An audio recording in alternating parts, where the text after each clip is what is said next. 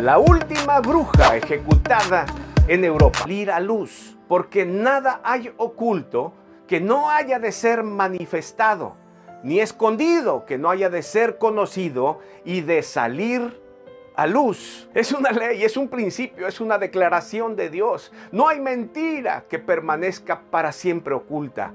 Dura mientras la luz de la verdad no la alumbre. Donde quiera que sea, cualquier secreto oculto, cualquier maldad oculta, tarde que temprano sale a la luz.